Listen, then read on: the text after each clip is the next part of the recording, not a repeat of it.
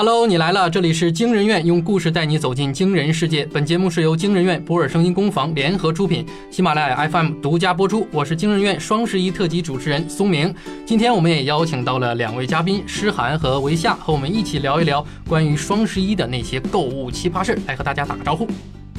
大家好，我是诗涵。大家好，我是维夏。再次欢迎二位啊！眼看这就是双十一购物节了，一提到双十一，肯定就是买买买，对吧？那作为年轻人，肯定经常网购。那两位有没有在双十一遇到过什么网购的奇葩事儿啊？哎，那就多了去了。大家都是剁手党吗？就是不光是双十一，平时也有很多淘宝的经历嘛。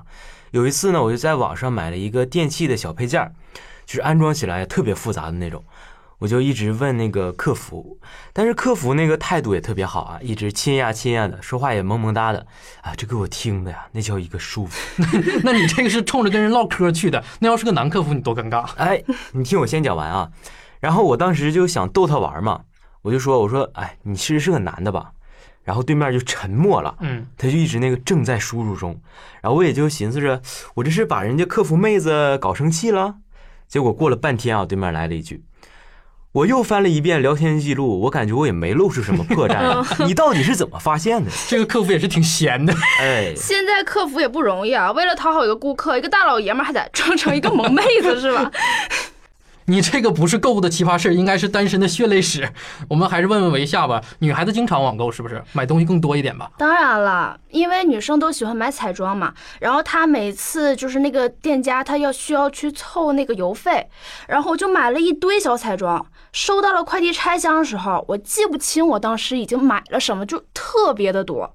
然后我看到了有一支笔，顶上没有任何标志说它是有什么用途的，就是。看着特别像眼线笔，嗯，于是吧，我就我就我就我就试了一下，它就漏了你满手水是吗？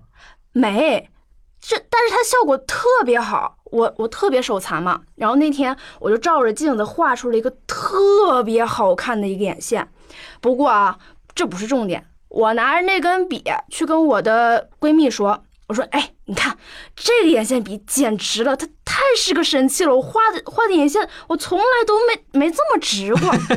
然后我闺蜜拿来看半天，姐，你看好了没？这是签字笔，你拿它画眼线笔干什么？这下我们能看出来，女生化妆是无所不用其极。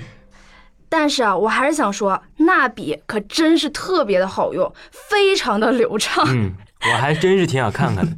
毕竟也没见你画过那种特别 柔顺的眼线。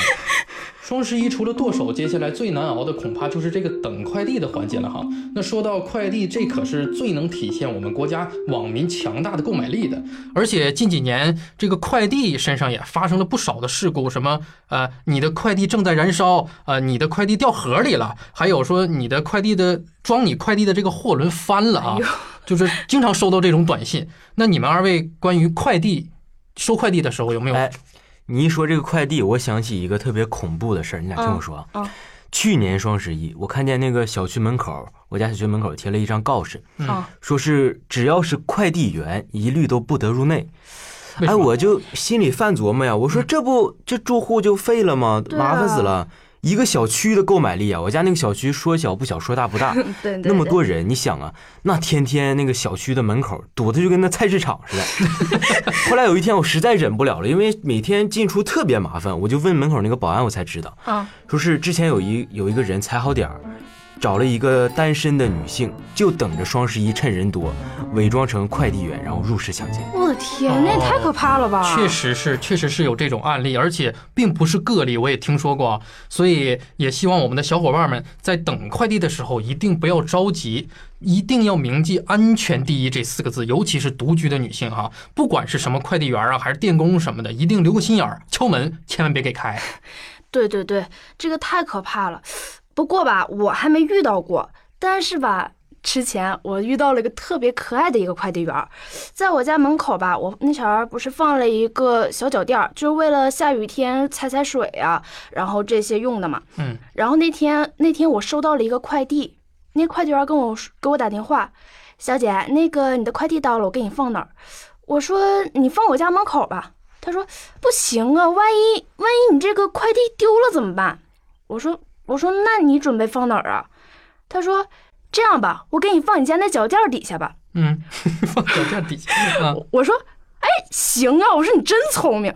然后回家，我一回家，我就看到我家门口放了一个最起码长。宽高约四十厘米的一个箱子，顶上铺了一个小脚垫 我当时我就懵了，我为什么要夸那个人聪明？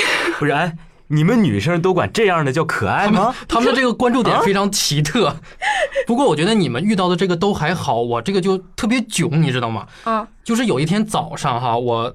赖床玩手机，在床上躺着不愿意起来。然后我家楼下有一个人一直在喊，我也没听清他在喊什么，因为楼下经常是很吵。早上他喊了好长时间，于是我仔细一听，最后就听清他喊的是什么：王一博他老婆。他在我家楼下喊王一博他老婆，我整个人就很震惊，我就赶紧把头伸出去，我发现附近好几个楼的用户都在像我一样抻脖子瞅，就在等，哎，谁是王一博他老婆啊？然后。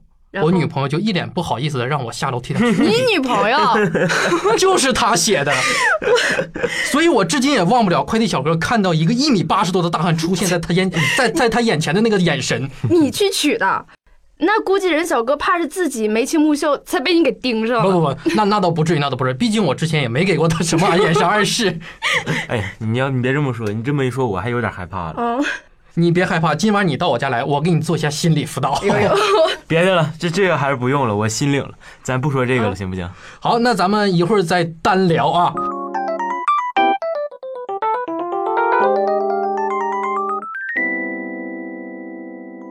那咱们接着说双十一的那点事儿哈。双十一作为一个购物的狂欢节，主要的主体就是卖家和买家这两者啊。像我们大多数人呢，都是以买家的这个身份参与到这个购物的狂欢节当中哈。但是呢，这个狂欢终归是狂欢，要是我们的买家的这个对立面商家，如果这一方面不太好的话，可能让我们的这个整个过程就非常头疼。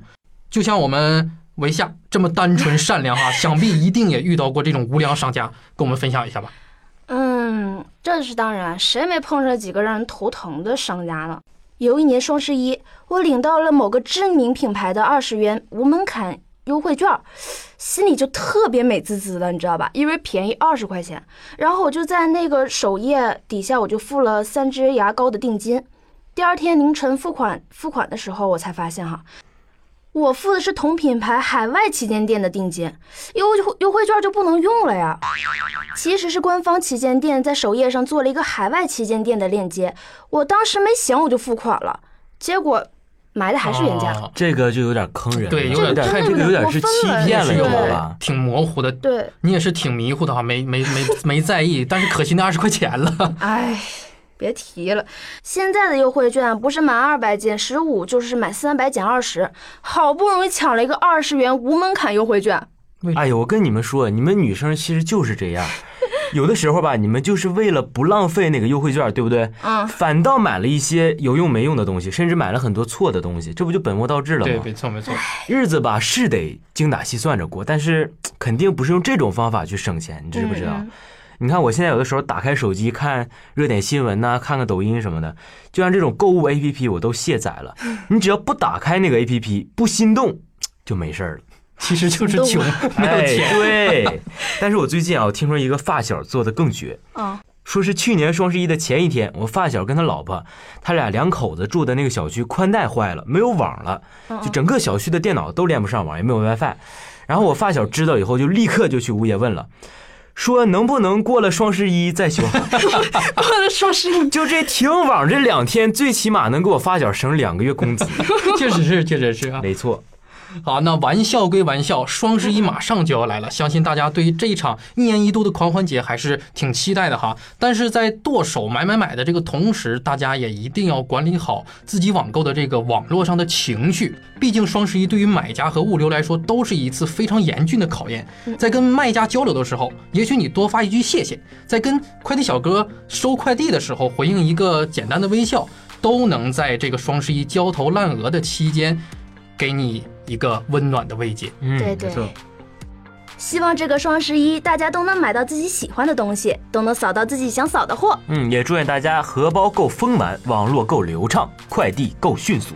好了，今天的特别节目就到这里了，希望大家在这个双十一理性消费，保护好自己的双手和钱包。我们下次再见了，拜拜，再见。